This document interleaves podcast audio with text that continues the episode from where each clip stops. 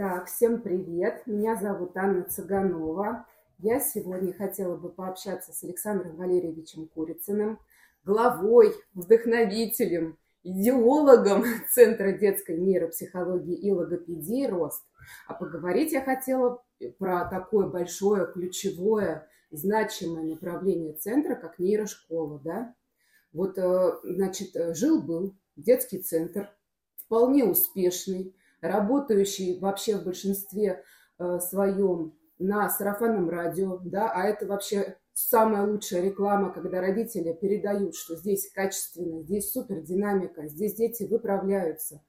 И жил был этот центр вполне себе спокойно, пока на одном из совещаний ежемесячных Александр Валерьевич нам сказал, что у нас открывается новое направление – нейрошкола. И было это несколько лет назад. Вот когда это было? Я даже вот сколько лет назад это произошло, знаменательное угу. событие. Здравствуйте, Анна. Здравствуйте, уважаемые слушатели. А, у нас а, задумка нейрошколы особенно активно проявилась э, в период, когда началась пандемия, и была возможность вообще да, посмотреть, что мы можем еще, и проанализировать тот опыт нескольких предыдущих лет, когда мы просто были как нейропсихологи, логопеды и психологи, проводящие занятия с детьми.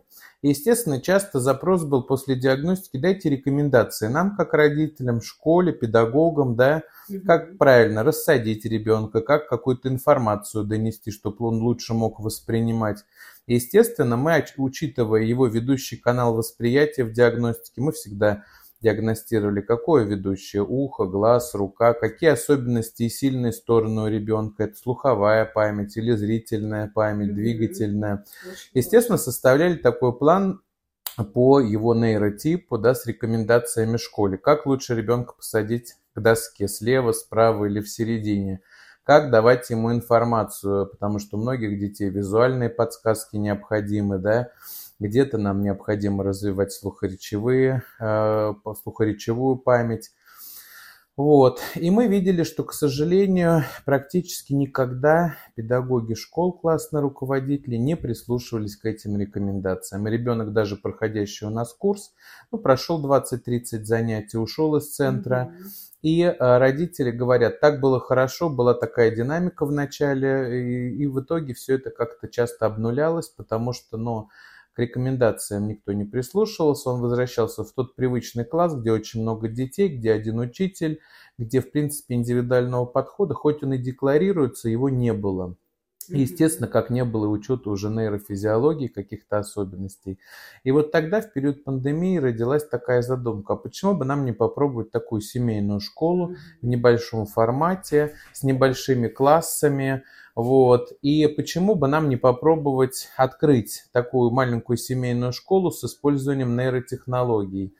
И э, как раз вот после пандемии в 2020 году мы открыли наш первый такой класс. Это был второй класс. Для меня это было удивительно, но это были дети, которые уже прошли огонь и воду первого класса, нахлебались, что называется, вот по полной, получили этот опыт и пришли к нам во второй класс за каким-то другим, да, другой, в другую школу с каким-то другим подходом. Угу. А сколько человек было вот в самый первый набор? Да, мы все время переживали. Презентация была нейрошколы. У нас было 55 родителей, которые были, угу. ну, специалистов. Угу. И первый набор у нас был всего три ребенка угу. второго класса. Угу. Это ребята, два мальчика, одна девочка. Вот, многие знают их, э, они уже сейчас учатся в обычных школах угу. по программе традиционной. Кстати, вот очень интересный вопрос, и он такой очень острый для, для родителей. Вот проходит ребенок обучение в нашей нейрошколе, и потом в какой-то момент да, родители решают, что ребенок уже может продолжить обучение в обычной школе. Как вот эти все юридические моменты решены? Как документация оформляется? Может ли ребенок в любое время перейти э, учебного года, или нужно обязательно дожидаться каких-то итоговых ну, там, контрольных работ, да, и оценивания его, да, как это все происходит?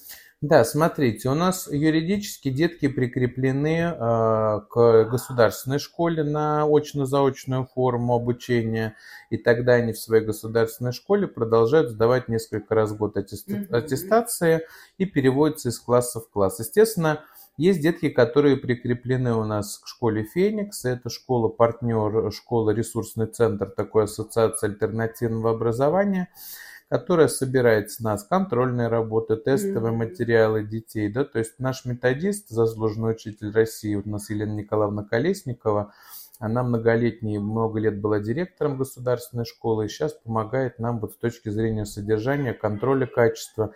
Она все контрольные работы отвозит в Феникс. Вот. И Феникс переводит и аттестует уже из класса в класс перевод детей. Что мы на- заметили? Часто родители спешат. То есть, mm-hmm. кажется, вот уже мой ребенок подтянулся за год, mm-hmm. уже вот он прям а, стал лучше писать, и чтение, какие-то навыки улучшились. Ну, э, разные финансовые обстоятельства, да, у всех, э, и э, спешат. Немножечко бывает рано переводят в государственную школу, когда до конца все-таки готовности у ребенка там зрелости нету. Но это как бы осознанный выбор родителей. Здесь мы стараемся объяснить, что нет, вам еще рано, давайте еще продолжим с нами обучения. Ну вот на первых нескольких годах такая тенденция была. Сейчас у нас, слава богу, уже в этом году, в прошлом стабильный контингент. То есть детки, кто пришел к нам первый, второй класс, они учатся, продолжают учебную деятельность. И здесь никаких как бы вот моментов нету ухода, то есть контингент стабильный, ну вот э, продолжаем, естественно, набирать, mm-hmm. да, немножко какая-то ротация есть, там один-два человека в год, кто приходит, уходит. Mm-hmm. Вот на заднем плане как раз у нас сейчас переменка идет в нашей импровизированной студии, да. Вот, э, дети вышли на переменку, начинали с трех детей и одного класса. Прошли года, да, сейчас какое количество классов э, и какое количество детей сейчас уже? Да, но у нас, смотрите, в прошлом году мы выпустили уже первый поток, это пять детей четвертого класса, ребята ушли все в пятый класс, да, э, в основном либо в частные другие школы, либо в государственные школы на общие программы. То есть в прошлом году у нас состоялся такой первый выпуск, мы здорово его праздновали и с тортом, и с большим праздником, да, то есть пять человек у нас ушли в пятый класс другие школы уже. И э, сейчас у нас на данный момент учатся 32 ребенка. Несколько из них по индивидуальной образовательной программе, то есть часть уроков проходит в классе с детьми.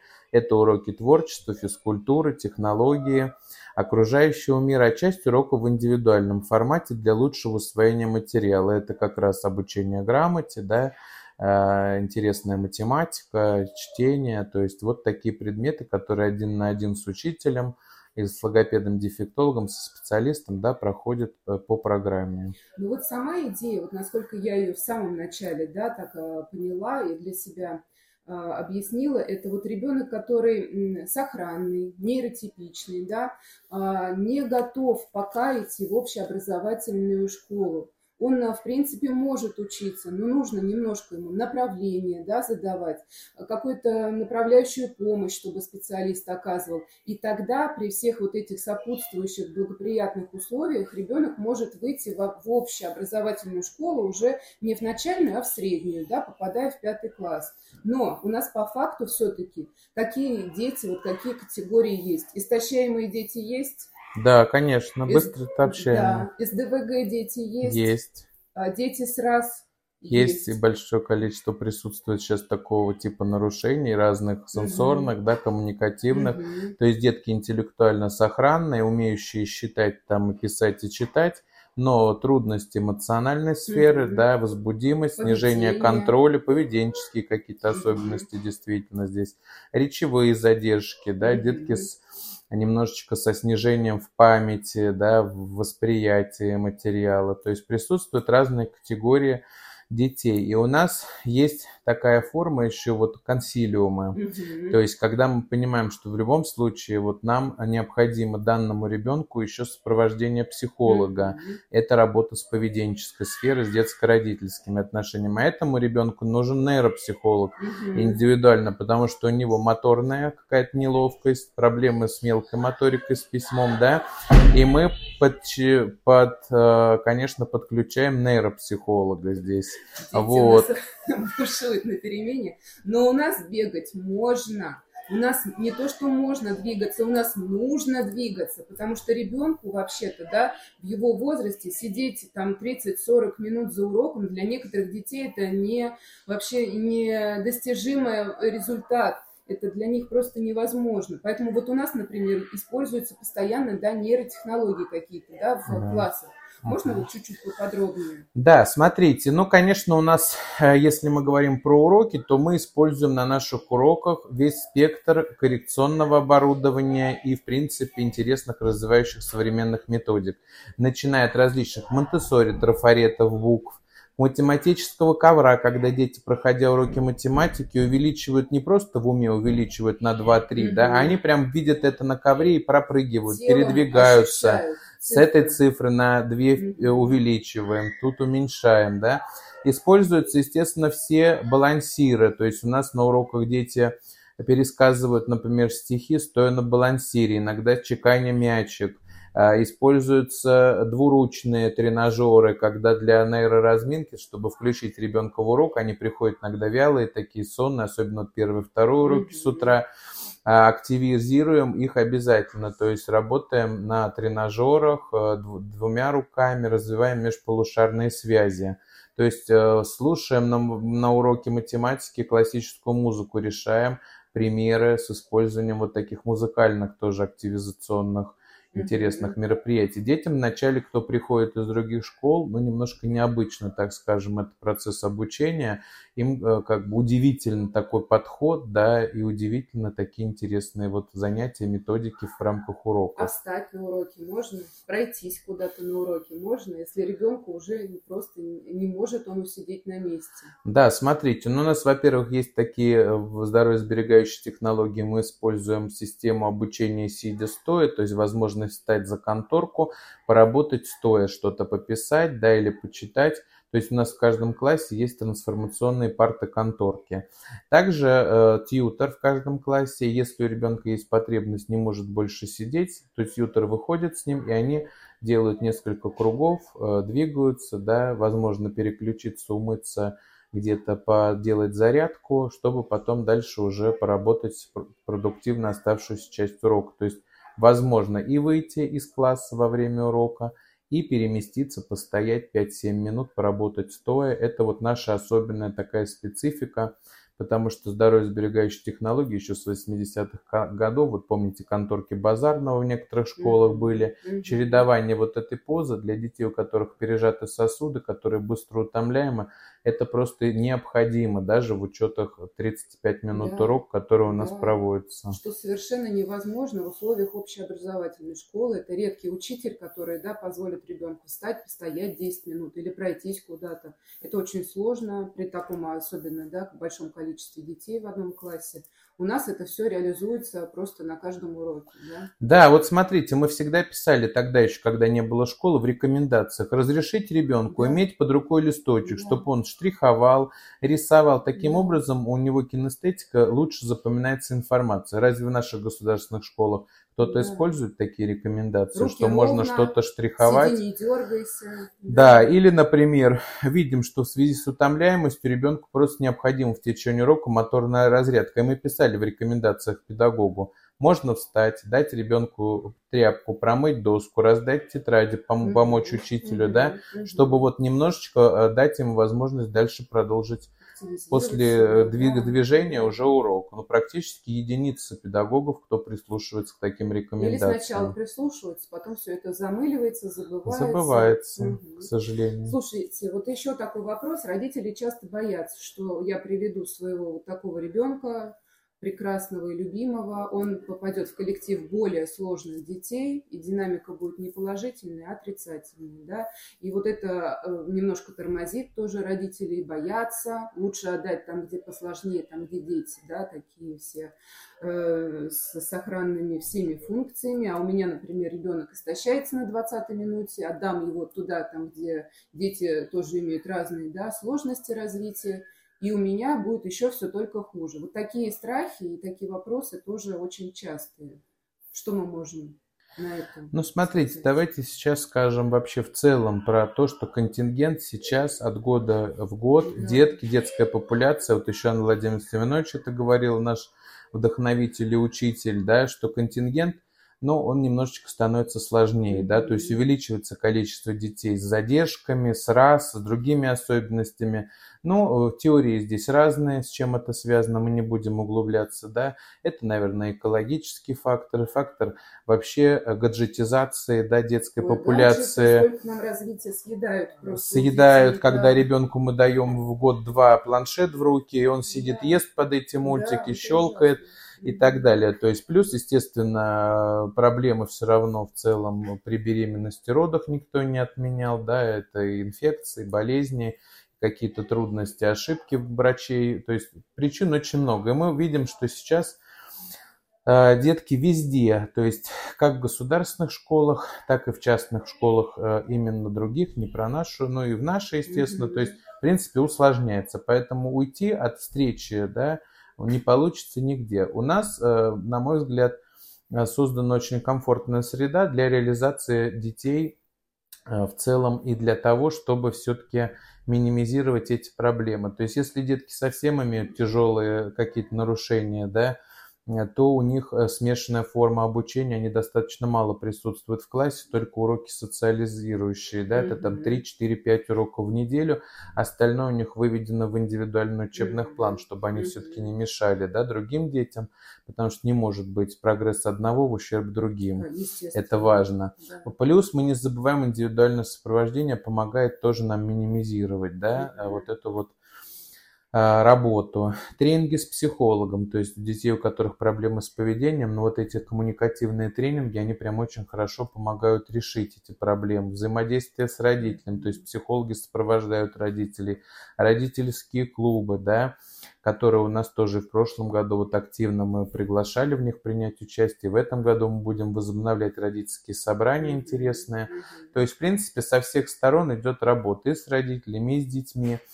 И э, детки, которые имеют такие тяжелые совсем нарушения, естественно, у них количество уроков в классе небольшое, да, то есть у них, угу. чтобы не было именно учебного процесса такого обвала, да, чтобы все-таки дети могли учиться. На следующий год мы запланировали внедрение таких двух форм. Это, например, в первый класс интерактивный, где используются технологии, где детки, ну, так скажем, субнормативные, нейротипические, mm-hmm. да, где нету таких каких-то выраженных нарушений развития, и класс ресурсный, то есть где будет детей поменьше, это до 5-6 детей, и возможность именно а, работы с таким контингентом уже и дефектолога, как учителя, да, основного, который будет их вести по программе, ну, например, детей уже с задержкой психического развития, то есть давать им вот эту вот программу уже с коррекционным компонентом, и, естественно, э, чуть меньшее количество детей в этом классе будет, и мы будем включать двух специалистов по сопровождению. Ну, логопед, чаще всего нейропсихолог, да, mm которые будут сопровождать этот контингент. Поэтому у кого из родителей есть опасения на эту тему, они бы пришли к нам хоть на один праздник и посмотрели, как детки, которые имеют, кажется, вот даже визуально, да, тяжелые, так mm-hmm. скажем, как они танцуют, как они поют, как они вместе с другими детьми изменяются изо дня в день. И да. тогда у вас вопросы отпадут. Ну и потом вот я еще все-таки хочу сказать, что у нас нейрошкола – это не обычная школа, которая решила добавить несколько элементов нейро и назваться так громогласно, да, нейрошкола. А у нас прежде всего центр профессиональных э, специалистов, нейропсихологов, пригласив э, суперпрофессионала Елену Николаевну Колесникову, которая много лет проработала директором общеобразовательной школы. И вот такой вот матч, да, вот такое вот совпадение двух очень таких э, весомых, суперпрофессиональных направлений дало вот как раз старт для нейрошколы, да, правильно? Да, да, все верно. У нас на самом деле очень сильный коллектив. То есть у нас, а, вы знаете, что работают, не, мы здесь не шарики-фонарики крутим, а работают профессионалы. То есть mm-hmm. Елена Николаевна Колесникова, заслуженный учитель, почетный работник образования и лауреат премии мэра Москвы в области образования в 2008 году. Она подсказала многие идеи, связанные с нашим процессом. Это идеи и э, конторок базарного здоровья сберегающих технологий, и щадящий режим обучения. У нас среда или четверг разгруженные mm-hmm. дни, без письма, без математики да, то есть вот mm-hmm. такие вот стараемся, чтобы это было не какие-то окружающие миры, зоотехнология, mm-hmm. да, то есть предметов, где меньше такой нагрузки идет, да, в серединке недели. Естественно, у нас куратор есть психологическая служба Елена Николаевна Гюльмалиева, которая вообще-то была руководителем психологической службы Северо-Западного округа Москвы и возглавляла как методист методического центра в середине 2000-х годов всю психологическую службу нашего Северо-Западного Большого округа. Занималась очень большой серьезной работой. И здесь она как куратор ППК продвигает психологическую службу. То есть она проводит консилиумы, занимается распределением детей по специалистам, да, соответственно, посещает эти индивидуальные занятия, смотрит, как они проходят. И мы в течение года иногда меняем ведущего специалиста. То есть подкорректировались какие-то психологические аспекты, да, видим, что не хватает нам логопедии, подключили логопеда для там постановки каких-то нескольких звуков, mm-hmm. которые западают у ребенка.